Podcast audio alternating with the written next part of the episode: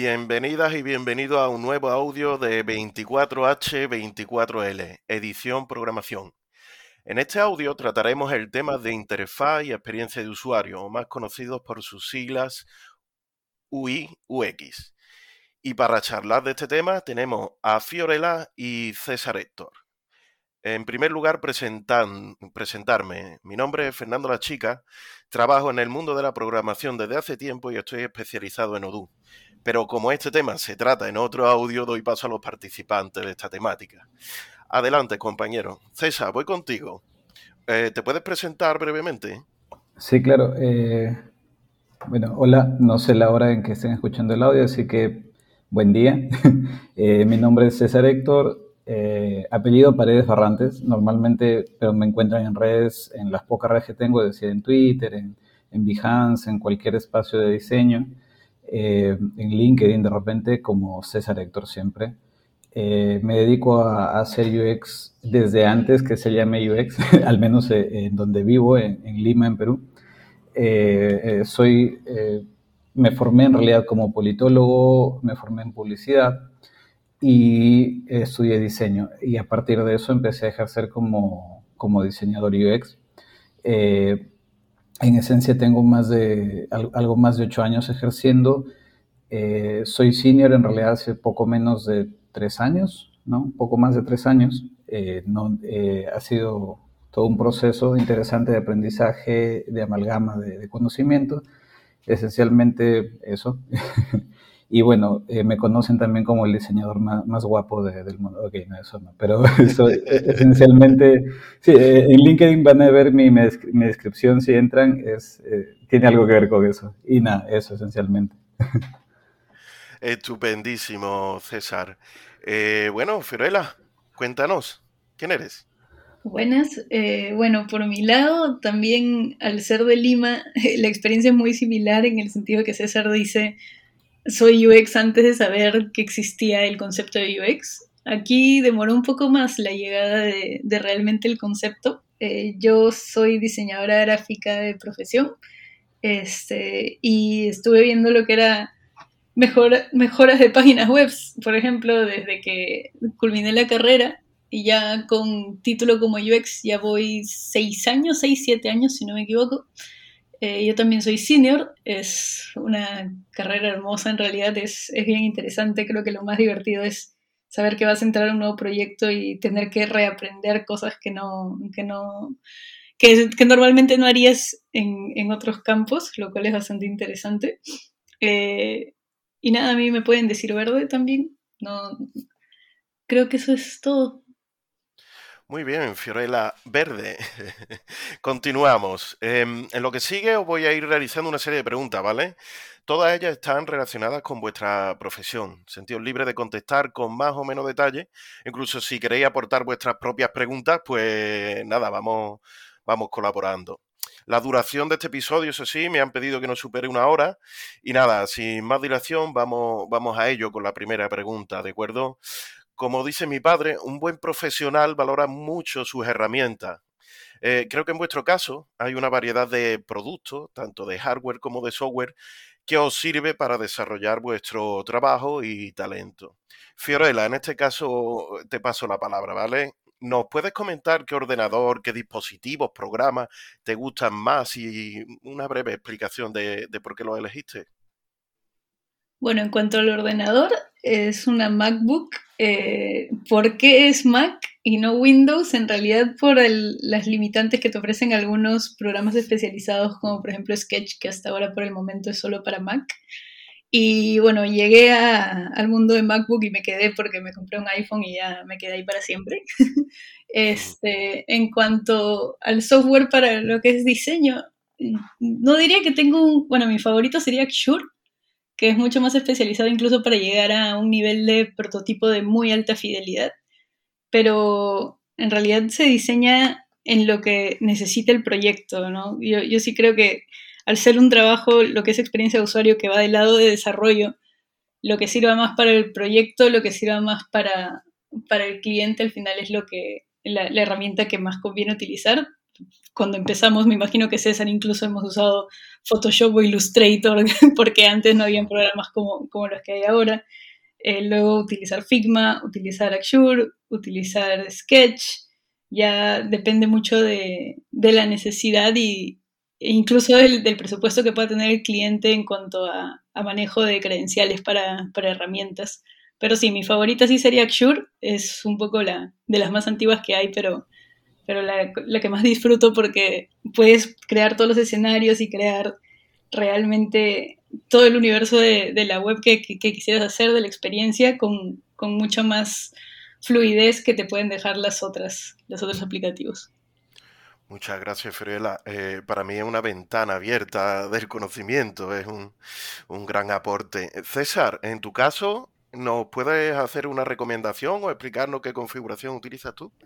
Sí, yo, eh, bueno, también me quedé con, Mac, eh, y porque inicialmente es cierto lo que, lo que dice Fiorella también, no había eh, el, primer paso, digamos, para usar, eh, para hacer una interfaz era usar Sketch en ese, en ese entonces. Entonces, Sketch solo había para Mac y ahí uno empezaba, ¿no? Ahora, yo usaba ya Mac desde mis épocas de, estudiante de publicidad. Eh, casi era un requisito usar Mac porque había que usar para, para, para, también para, para, para, editar video, había que usar este, la, suite de, de Apple, ¿no? Entonces, uno empezaba, empiezas ahí y bueno, un poco que me enamoré de la plataforma eh, yo no uso iPhone, la verdad, ni nada, nada más de Apple que de sus computadoras, sino que yo me enamoré por el tema de que es extremadamente estable, ¿no? Y, y al menos, perdón, lo que percibí era eso, ¿no? Que es muy fácil de, de usar, muy, entonces me quedé con eso y la verdad que, ya me quedé ahí, ¿no? Eh, sé que es un poco más costoso,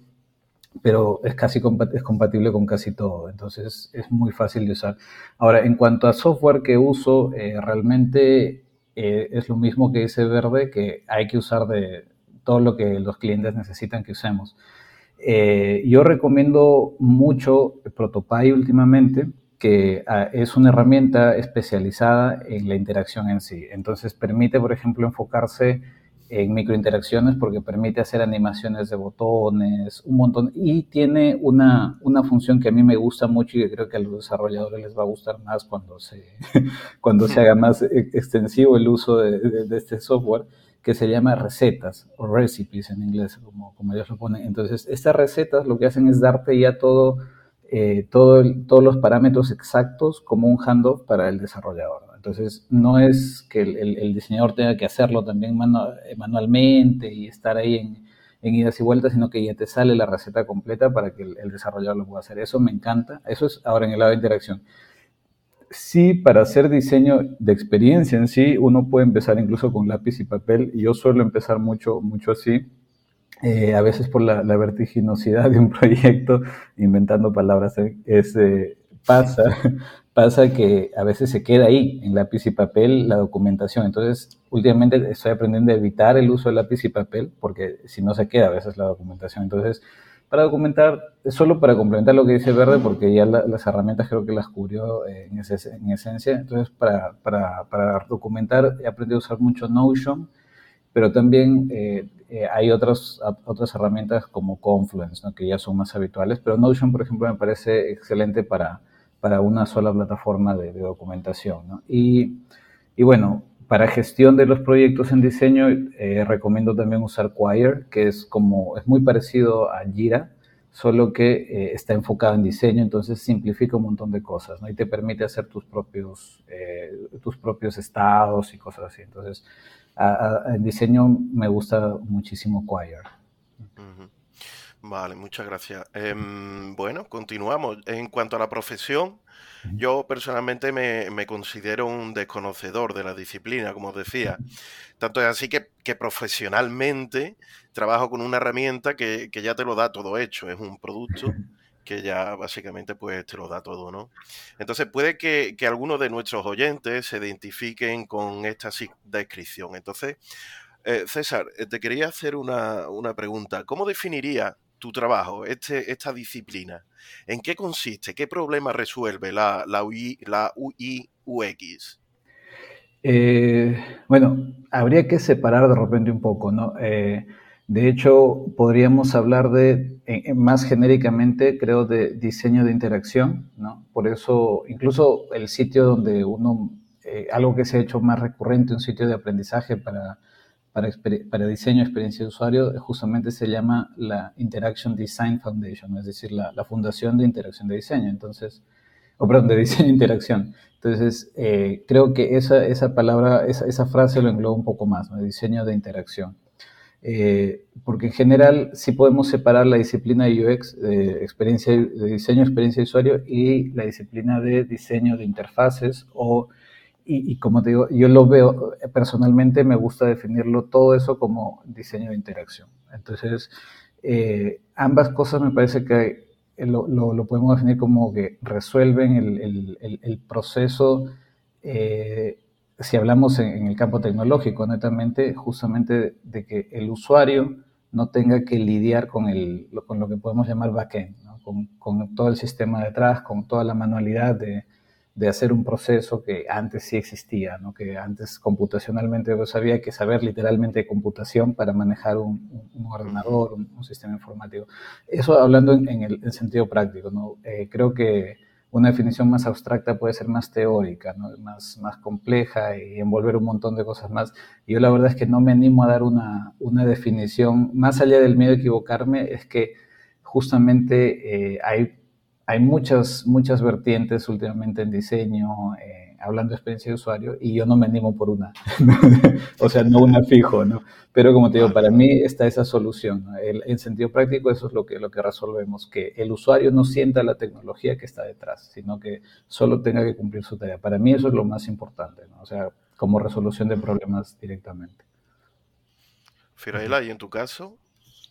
Bueno, yendo al lado más simple, eh, cuando, cuando tengo que explicarle a, alguien que conozco, lo que uso es, seguro todos hemos visto esos, esos posts que dicen 50 cosas que no tenías idea de cómo deberías estar usando, ¿no? Y te dice, ah, este, tal caja tendrías que haberla estado abriendo así, o tal X producto tendrías que haberlo utilizado de esta forma.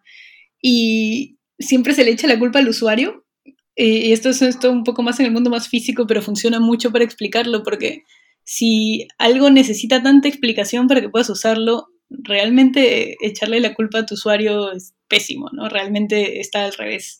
Si algo no es fácil, no, no es realmente usable. Entonces, para mí la experiencia de usuario, y luego trasladándolo al mundo virtual, que es donde al menos más lo he aplicado yo hasta ahora, eh, es, es, justo eso, ¿no? Crear, crear algo, crear un producto, que también viene el término de diseño de producto, pero bueno, también, como dice César, no termino de, de ver en cuál de todas las ramas voy a quedar, este, que realmente sea relevante para el usuario y que realmente sea fácil de utilizar, ¿no? Si yo entro a una web y no tengo la más mínima idea de cómo lograr hacer una cosa y te digo, ah, voy a poner la explicación por ahí, voy a hacer tal otra cosa, o sea, empiezas a ponerle las piedras al usuario en vez de lograr que tu experiencia sea realmente fácil, que que el usuario pueda pasar hacia lo que tenga que hacer y que ni siquiera tenga que pensar, oye, qué buena experiencia, sino simplemente que no piense nada. El, usuario llega a la web, tiene su tarea que cumplir y la cumple sin ningún problema. Entonces, el diseñador de experiencia de usuario es el que se dedica a lograr eso, ¿no? ¿Y cómo logra eso?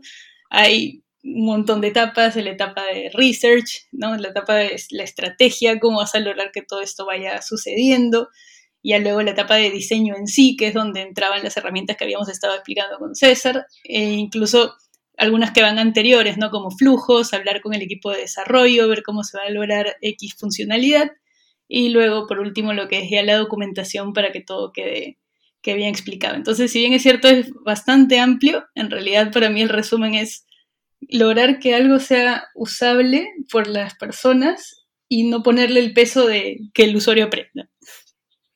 Buenísimas las explicaciones, Fiorella, César, me queda súper claro. Em, vale, eh, continuamos. Em, yo creo que en todas las disciplinas, en todos los trabajos, se puede diferenciar un buen trabajo de un trabajo sobresaliente.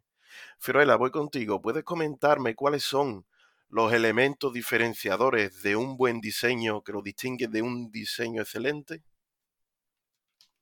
Bueno, creo que lo que realmente hace que un diseño sea excelente es para empezar, estamos en el campo de diseño de experiencia de usuario. Generalmente entramos, por ejemplo, a LinkedIn y vemos cuál experiencia les parece mejor, ¿no? Y te ponen dos posts y que la gente decida y en base a, conocidos vamos escogiendo qué cosa es mejor. Eh, probablemente eso no es una buena, una buena forma de saber que un diseño es realmente excelente porque cada diseño que uno hace tiene, por así llamarlo así, no solo usuarios, sino el público objetivo, si vamos más hacia un lado más marketero, que realmente funciona dentro de, personas, ¿no? como los llamamos aquí en el mundo del diseño de experiencia de usuario. Entonces, tiene que haber un balance entre los tres agentes más importantes del diseño, que son los stakeholders, luego el usuario y luego el equipo de desarrollo. Para mí un trabajo excelente es uno que logra encontrar el balance perfecto y no se va demasiado para la carga del otro. A mí siempre me interesa mucho el, lado de que el trabajo sea factible y que al ser factible no significa que estás dejando de hacer algo que sí funcione para el usuario. Para mí tiene que ser un balance perfecto y lograr eso hace que el trabajo sea excelente. También tiene que haber mucho lo que es documentación, porque a veces son, son diseños que uno empieza, ¿no? Este, tengo un trabajo de tres meses y luego eventualmente se va a dejar pero otro diseñador tal vez luego tenga que tomar ese trabajo, ¿no? Y si llega otro diseñador o el equipo tiene que ser ampliado y yo tengo que tomarme una reunión de dos o tres horas para explicarle todo a esa persona, probablemente mi trabajo de diseño no está bien. En lo que es diseño y diseño en general, no solo experiencia de usuario, hay todo un, todo un proceso de diseño y el último paso siempre es dejar todo bien documentado, ¿no? Si yo tuve una reunión con el cliente, tengo en algún lado documentado una minuta de esa reunión, cuáles fueron las decisiones, por qué tal cosa.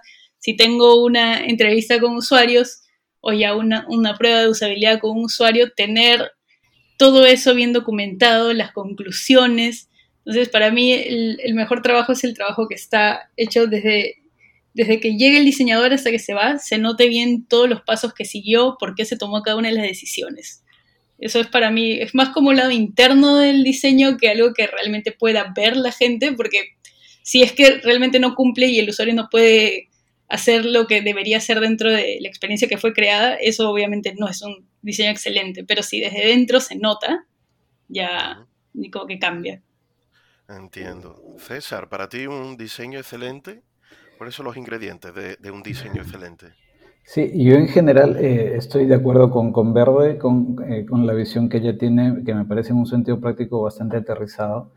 Lo que eh, agregaría de repente es la abstracción de eso, ¿no? que es un poquito que se ve desde tres lentes que señala justamente, si no me equivoco, el, framework del de Design Thinking, que serían viabilidad, factibilidad y deseabilidad. ¿no? Entonces, esos tres lentes, cuando conjugan, suelen provocar un, diseño eh, que suele ser excelente. Yo agregaría, o sea, porque el, nivel especialmente de deseabilidad, claro, no se ve solo desde el sentido estético, sino también ahí agregaría que debe ser deseable para el, eh, también incluso para los stakeholders y desarrolladores, porque si bien puede ser viable y factible, eh, debe ser ahí lo que decía es verdad, ¿no? de documentación debe entrar ahí también, una buena... Ahora, yo agregaría algo que para mí es muy importante como, como diseñador, que me parece que a veces genera un poquito de hostilidad y todo, porque muchas veces todavía no tenemos la costumbre eh, generalizada de, aplicarlo, que sería la parte del ente ético, ¿no? que, introduce sobre todo accesibilidad. Y, claro, y eso hay que planificarlo normalmente desde el principio. Ahora, lo digo desde mi experiencia, eso de la hostilidad de repente suena un poco fuerte, pero a veces pasa que como no se tuvo en cuenta la accesibilidad al principio, eh, no se planificó, eh, cuando uno entra y dice, eh, dice la palabra y empieza a señalar las, las, las, deudas de accesibilidad que a veces se tienen, eso provoca a veces que se tenga que rehacer mucho trabajo.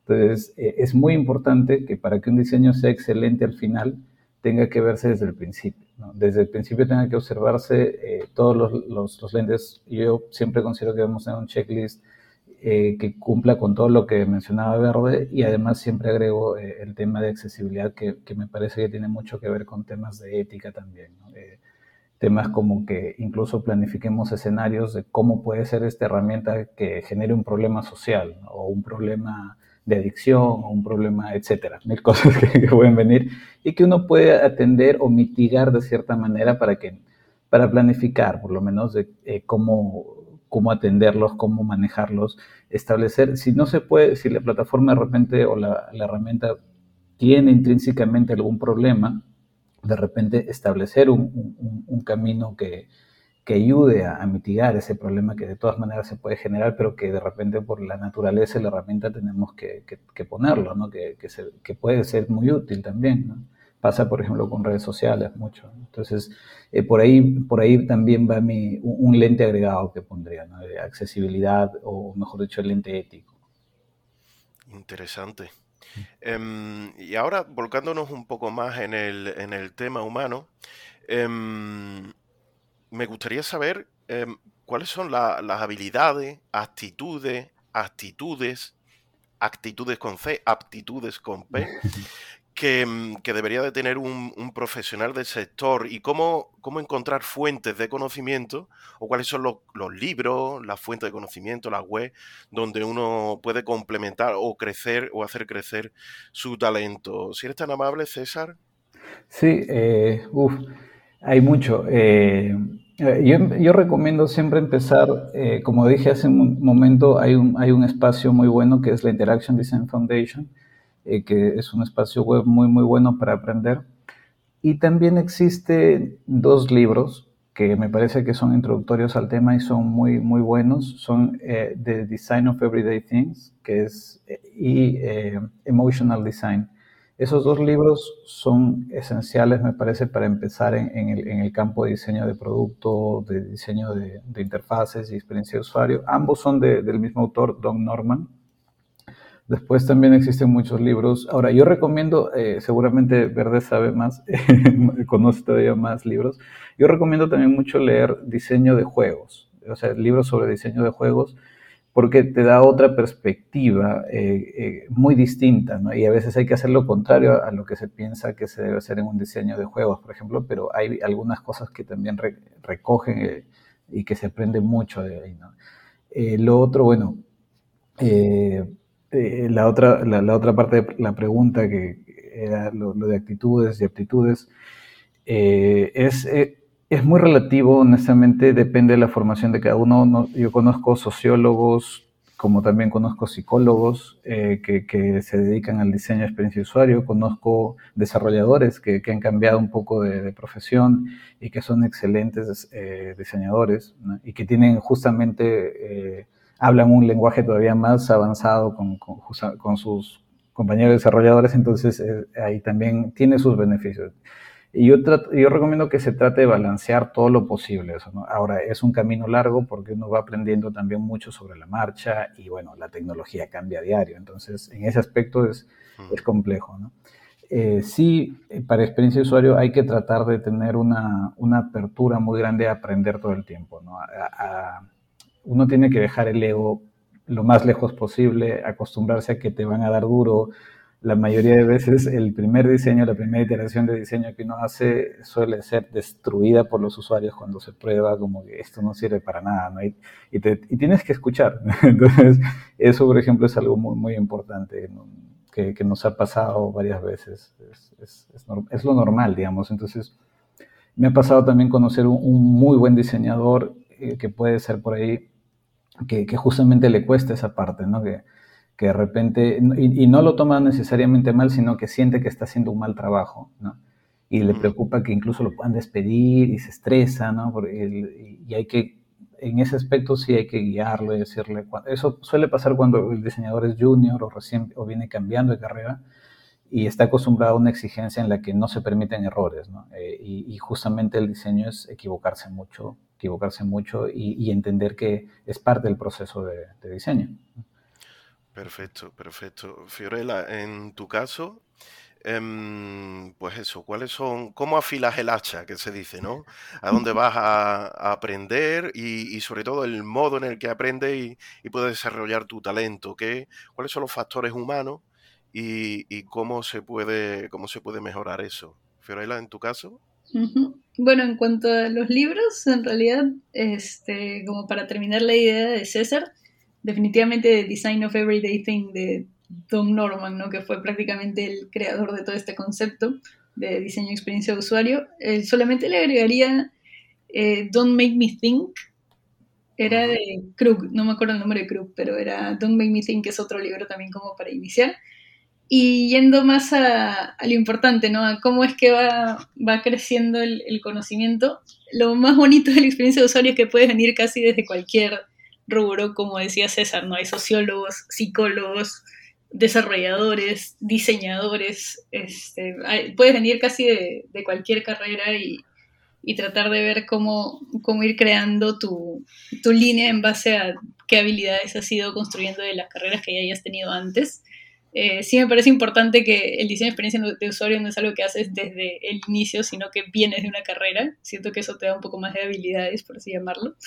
Este, y bueno, hay que ser muy, muy empáticos, hay que saber escuchar y te tiene que interesar mucho eh, una, una, metodología bien como científica, ¿no? O sea, si lo vemos es como hay un problema, tienes una hipótesis, ¿no? Vas, vas siguiendo el camino científico todo el tiempo, saber que adentro de este campo nunca vas a saber todo, ¿no? Creo que la gente más senior va, va entendiendo que que no sabemos nada al final, ¿no? Que vamos a creer que tenemos la experiencia perfecta, lo ponemos al frente de un usuario y va a ser, no, esto no me sirve para nada, no, tienes que cambiar tal cosa y, y, y es mucho eso, ¿no? Es, es, diseñar experiencias, es tratar de, de tenerlo mejor y, y nada, o sea, tienes que ser muy humano realmente para, para eso, ¿no? Saber escuchar a los usuarios, saber que no necesariamente lo que el usuario está diciendo es lo que necesita, porque una cosa es lo que dices pero también tienes que ver, por ejemplo, incluso cómo se comporta el usuario, ¿no? Te pueden estar diciendo, ah, sí, sí entiendo, ¿no? Y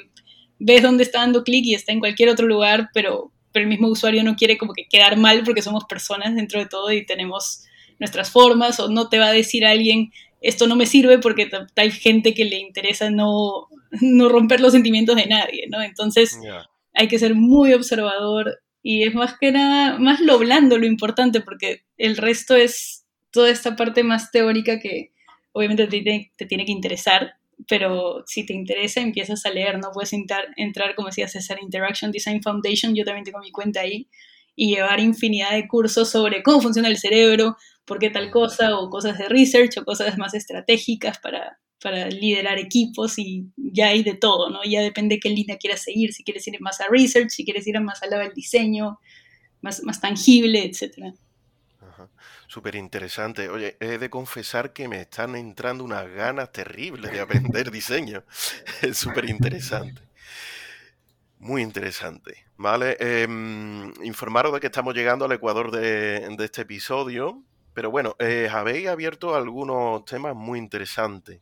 Em, en este momento a mí mm, me entra mucha curiosidad eh, acerca de los clientes. Entiendo que, al igual que en otras disciplinas del ramo de la tecnología, al final eh, debemos de entregar un diseño de interacción o como sea en plazo, en tiempo. Entonces, me gustaría saber cómo soy capaces de, luchar contra, contra, el tiempo para entregar eh, el producto en, en, tiempo y forma y sobre todo ¿Cómo lográis mantener esa inspiración y esa motivación? Eh, Fiorella, si te parece, ¿nos puedes comentar cuáles son tus trucos y obstáculos más frecuentes? A ver, creo que ahí es también donde se define realmente el seniority de, de un diseñador y entran esos factores que estábamos conversando entre César y yo, entre que sea viable, etcétera. Este, porque uno de ellos es, si es que realmente tengo un corto tiempo no significa que solo mi proceso es el que tiene un corto tiempo, sino también el proceso de desarrollo probablemente, ¿no? Eh, esta es una carrera que no está solita, yo no hago un diseño y, fin, porque esto tiene que ser ejecutado, tiene que ser desarrollado. Entonces, tenemos que tener muy en cuenta esos tiempos, no solo los nuestros, sino también el tiempo del equipo de desarrollo, sentarnos juntos, empezar a a crear esta estrategia, decir, mira, tenemos tal idea, qué cosas son factibles, qué cosas no, este, y si siempre se hablando del mínimo producto viable, que, que, bueno, es un término que ya incluso a mí ya me está como, ah, no, no me está gustando mucho, han cambiado el nombre, ahorita no recuerdo cómo le dicen ahora, pero ya no es minimum viable product, ahora es otro nombre, este, pero es, es, es curioso porque realmente tienes que lograr entrar en, distintos tiempos, no creo que realmente sea una frustración, sino más un reto, lo vuelve más divertido, ¿no? Incluso cuando, cuando hablas con el equipo de desarrollo y ves que tienes X limitantes, también no significa, ay, no, ahora no puedo trabajar, sino le, le da un nivel de complejidad más interesante que, que te da el reto de cómo voy a lograr que esto funcione, ¿no? Cómo voy a lograr con, con, X tecnología que tiene que trabajar el equipo de desarrollo, no puedo usar tal cosa, puedo empezar a ver qué otros caminos tomar. Y, y eso se ve, ¿no? En el, en el seniority del diseñador, cómo logra que encaje. Realmente creo que es siempre estar abierto a ver distintas cosas en el día a día, ver distintas experiencias, seguir leyendo, ver, distintos blogs, etcétera, para siempre mantenerse fresco, que es lo más importante cuando ya sabemos que tenemos un corto tiempo, sabemos que el equipo de desarrollo puede hacer una, una determinada cantidad de cosas en el tiempo. Y, tratar de ver cómo encajar eso es, es, más que nada la práctica que ya tenga el diseñador. ¿no? Si eres muy nuevo, probablemente te cueste un poco más y digas, oye, no, solo tengo un mes para hacer esto, ¿cómo voy a lograr meter todo el, el, el proceso de diseño? pero también es que el, proceso de diseño no es tan estricto de tal cosa tiene que durar tanto tiempo, sino que va más del lado de, eh, soy un diseñador y por ejemplo sé que existe X cosa que puedo hacer, ¿cómo la puedo mejorar para que sirva en mi proceso? ¿no? Yo tengo solo un mes, no voy a tener un research de 10 semanas porque ya no, no, funciona, ¿no? Entonces puedo tener cinco entrevistas, tratar de hacerlas la primera semana, con cinco entrevistas es totalmente factible hacerlo luego hablar con, el equipo de desarrollo, ver las cosas que han salido, hablar con los stakeholders, mostrarles el plan, tratar de hacer todo para que encaje dentro de mi proceso y también agarrar distintas metodologías y no decir, ay, yo solamente estoy aplicando, no sé, Lean UX y, y de esta forma funciona o voy a aplicar Design Thinking de la forma específica que está hecho, sino que ir agarrando distintas metodologías y ver qué parte de cada una te sirve para tu proceso. Yo creo que eso es lo más importante, esa flexibilidad para lograr que, logre, para lograr que logres el, el proceso completo dentro del, del, espacio que realmente tienes. Ajá, estupendo. César, bajo tu punto de vista, ¿cómo, ¿cómo gestionas el tiempo? ¿A dónde vas por tiempo? ¿Cómo encuentras esa motivación, esa inspiración? Me gustaría saber tu opinión. Ah, ahí es también un poco complicado. Yo, eh, es cierto también lo que dice Verde. Eh, de hecho, eh, Alguna vez nos ha tocado trabajar juntos, así que lo hemos sufrido como equipo. Pero, eh, o sea, no sé si la, la, palabra clave no es realmente sufrido, porque como dice, ¿verdad? puede ser muy divertido. Y lo que, lo, lo, lo que agregaría es justamente eh, cuánto tiempo tienes eh, para tratar de hacer un balance entre innovación y proceso, ¿no? O incluso manejar la consistencia del diseño y todo. Entonces, eh, y es, yo creo que ese, eh, eh, ahí justamente está la, la, motivación para tratar de hacer lo más rápido y mejor posible las cosas, en tratar de encontrar ese punto creativo que es lo que más se puede parecer al arte, digamos, en diseño, que, que en realidad diseño no, tiene no, no, es arte, no es que no, tenga, no es arte, ¿no? pero en sí te da ese, ese, ese punto, esa sensación de arte cuando logras hacer ese balance y eso, por ejemplo, a mí me motiva a nivel individual, pero eh, aparte, eh, manejar los tiempos siempre es complejo. Eh, a veces hay que dejar muchas veces o cambiar el proceso, compactarlo lo más posible. me ha pasado mucho que hay que saltarse algunos procesos que para mí serían esenciales, pero por el tema de... te meten en un, en un, tren de movimiento, ¿no? O sea, te meten en un proceso que ya está en curso y no se puede pausar para hacer, por ejemplo, nuevos flujos o revisar los flujos, no, hay que mandarse a hacer directamente los wireframes para la, la próxima UI. Entonces, eh, uno, uno se, se, las agencia de alguna manera, eh, cuando ya tiene cierta experiencia, hay patrones que suelen cumplirse, entonces se te hace más, más sencillo eso y tratas de manejar los tiempos. Pero a mí me ha pasado que por por la forma del proyecto hay que hacer horas extra muchas veces, ¿no? O hay que mandarse hasta la noche y, eso sí es complejo. Pero como te digo, la motivación es esa, eh, es, encontrar ese, espacio de innovación creativo y muchas veces cuando te mataste viendo, haciendo todo ese proceso que te tomó más tiempo, el que necesitabas, o a veces el cliente no se entera que agarraste y hiciste cuatro horas extra porque querías completar el diseño y ya no te quedaba más tiempo pero cuando ya lo ves hecho y más que al cliente, al usuario le gusta y se convierte en un, en un éxito el diseño en ese aspecto, ya te sientes motivado otra vez, ¿no? O sea, es como todo esto valió la pena, ¿no? Eh, y es chévere, sí. esa sensación es la que creo que es el mejor motivador. Se entiende perfectamente. Em, continúo contigo, César. Em, para tener un resultado óptimo, para que se integre todo vuestro trabajo con el, con el resto del equipo, ¿en qué fase consideras que debe involucrarse un profesional de vuestra disciplina? ¿Sería interesante que participara desde un inicio, desde los primeros contactos, o debemos de tener un poco los requisitos más claros?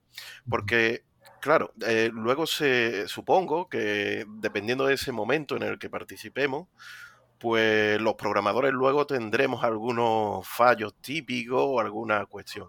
Me gustaría que contestara esas dos preguntas. ¿Cuáles son los fallos típicos de los programadores y si está vinculado en cierta manera al momento en el que se incorpora un profesional de vuestra disciplina?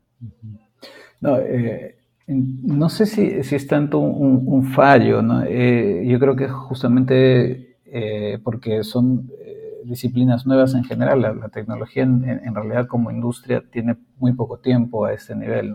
Entonces, yo no diría tanto que es como un fallo, sino que es parte de la adecuación y lo que nos hace falta en sí o, eh, es una carencia que tenemos muchas veces, tanto diseñadores como desarrolladores, que no hablamos el mismo lenguaje.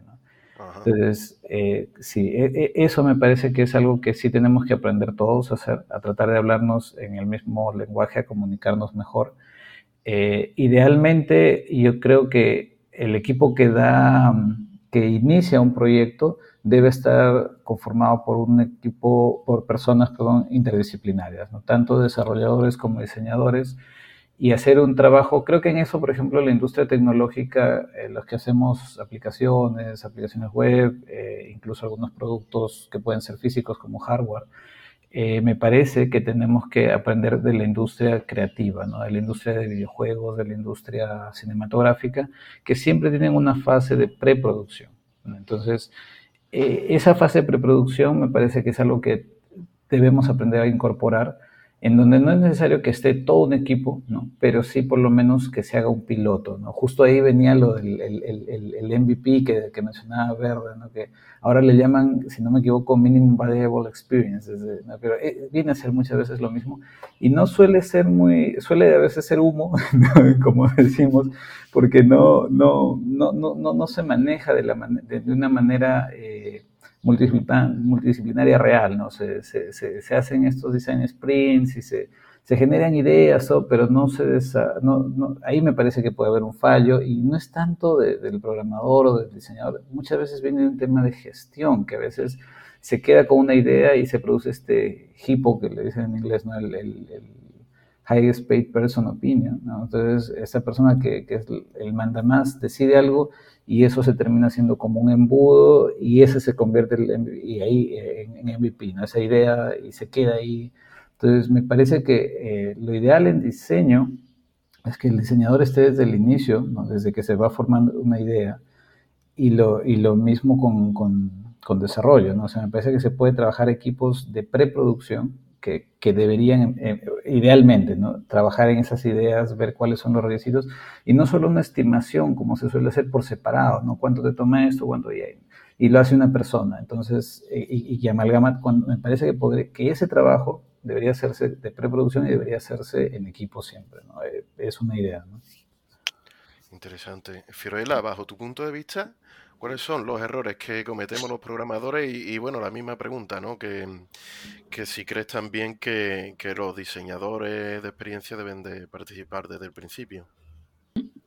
Bueno, eh, como, como error máximo se me ocurre que una persona de desarrollo tal vez no lea toda la documentación, que es como que lo único que se me puede ocurrir como realmente un error, porque creo que pienso muy similar que César en este sentido, este, puede haber más falla incluso del diseñador que de la persona de desarrollo, porque a veces el, si el diseñador no está comunicando qué está pasando, qué es lo que está sucediendo, qué es lo que está diseñando como una experiencia y de repente simplemente se le da todo eso al equipo de desarrollo y el diseñador desaparece, por así decirlo, eh, el error está más en el diseñador que, que en la persona de desarrollo, ¿no?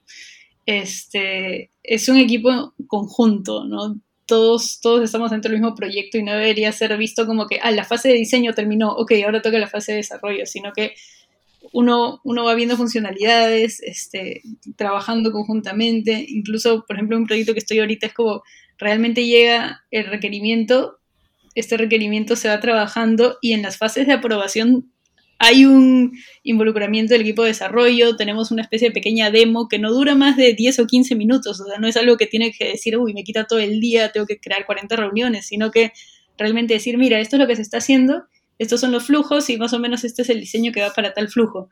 Entonces ahí el equipo está mucho más involucrado, incluso la persona de QA, que, que, es algo que no se habla a veces, ¿no? Pero en estos demos también es muy importante que estén porque al estar más del lado de desarrollo que de diseño, te puede decir, oye, ¿y en tal escenario qué pasaría?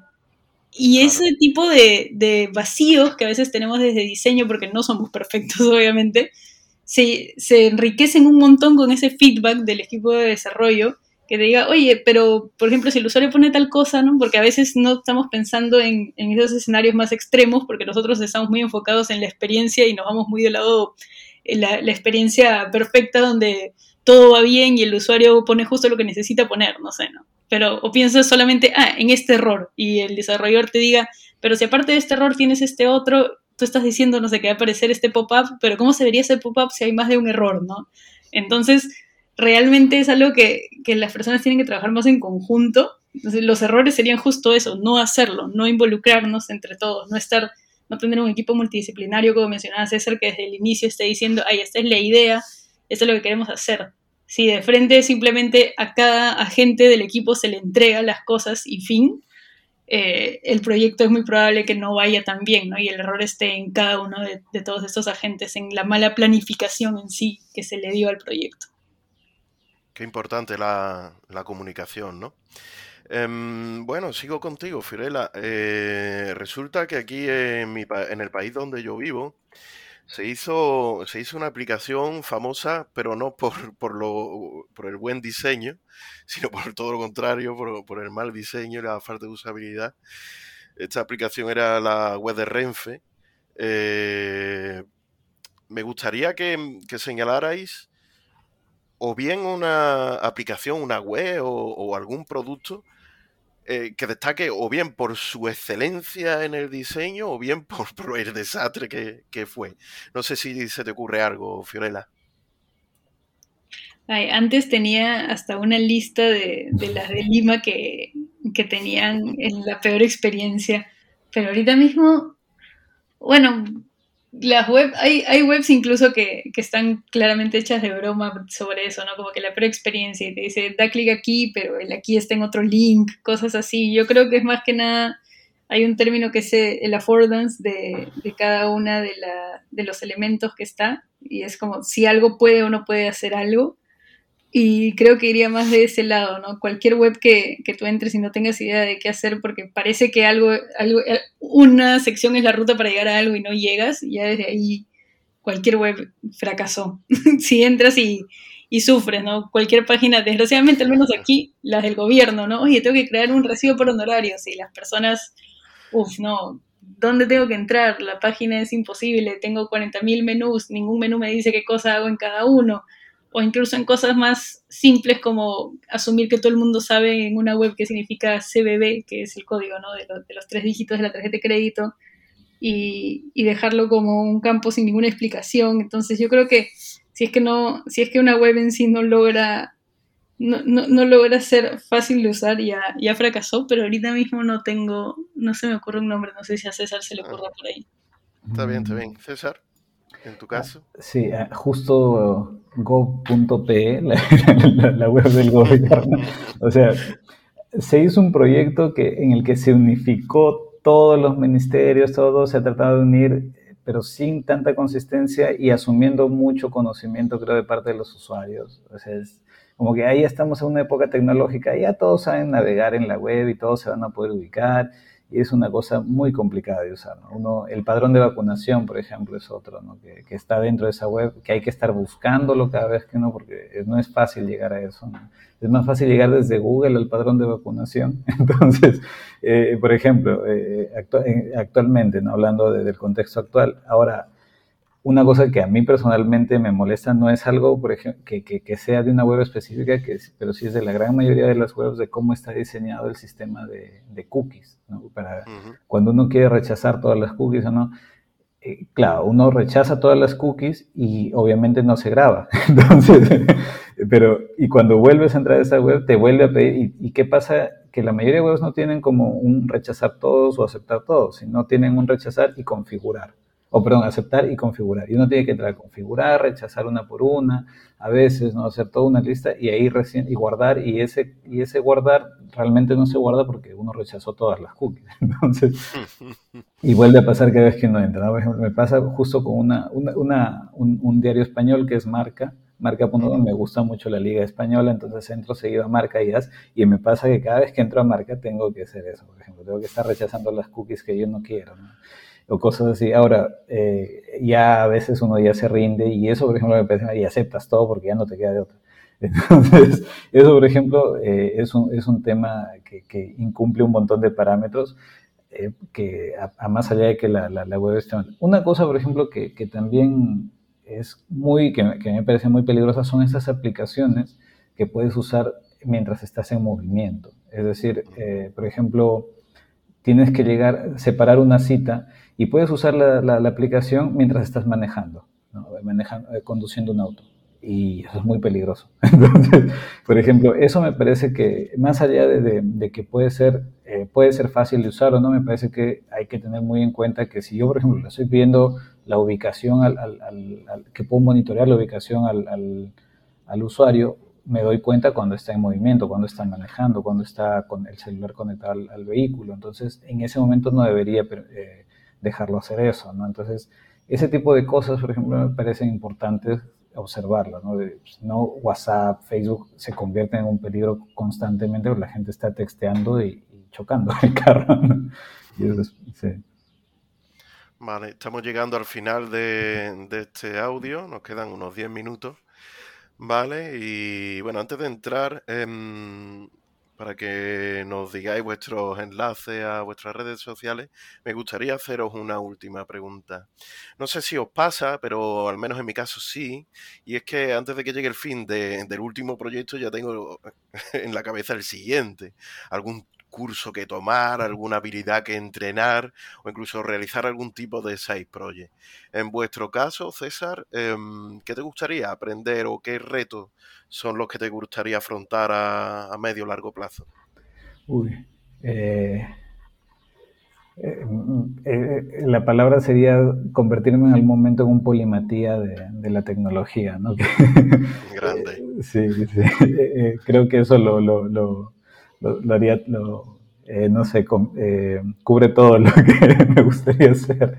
Sí, sí, eh, sobre todo me gusta el área mucho de, diseño de interacción estética, ¿no? lo, de juegos, por ejemplo, que le, llamo interacción estética por, por, un tema técnico que se me hace difícil decir juegos así en frío, pero me parece que, que por ahí es mi siguiente paso, pero como digo, me encantaría hacer un polimatía de tecnología. Muy bien. Fiorella, en tu caso, ¿algún reto que te gustaría cometer eh, a medio o largo plazo?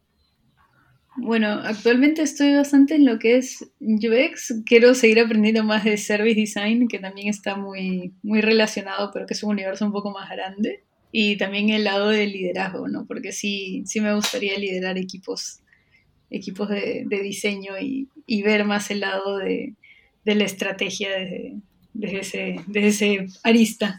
Eso es como que más lo que quisiera hacer para más adelante. Liderazgo, comunicación, muy importante. Vale.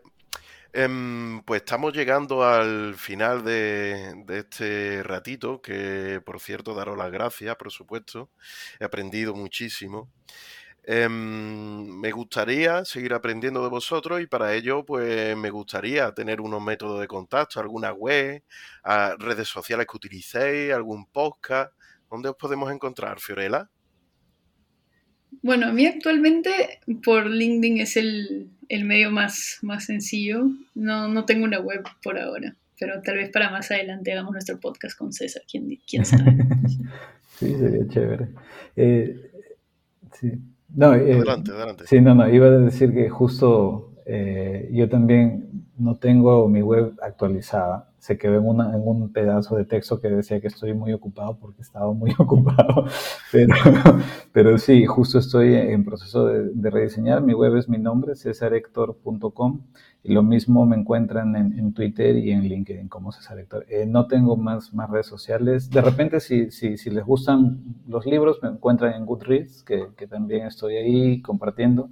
En Behance encuentran en realidad mi portafolio fotográfico. Eh, es medio complicado subir algunos proyectos. Estoy justo en ese proceso porque eh, no los voy a poner en Behance, sino de repente en Dribble en otro lado. Behance me gusta más para fotografía, no sé, es un tema de experiencia individual, pero eh, en general me, me, me encuentran en, desde mi web, si me encuentran como cesarector.com, ahí están enlaces a, a, LinkedIn, a Twitter y los voy a ir actualizando. Si, y mi correo electrónico es hola arroba cesarector.com hola y esa hola de saludo, no, no, no la de mar, entonces solo es con, con H. Entonces, nada, me, escriben y si alguien quiere contactarme, conversar sobre temas de diseño, sobre juegos, sobre libros, ahí encantado. Pues muchas gracias. Em, despedirme dándolo, por supuesto, las gracias a César Héctor, a Fiorella, por, por estos ratitos que hemos, que hemos estado compartiendo y recordar a los oyentes los métodos de contacto del evento la web 24h24l.org, en Twitter arroba 24h24l1 y en Telegram también tenemos cuenta en arroba evento 24h24l. También en Mastodon arroba 24h24l. Y sin nada más, pues desearos que pasen un buen día y que continúen viendo, escuchando nuestros episodios de 24H, 24L. Muchas gracias por vuestra participación y nada, nos vemos en la próxima.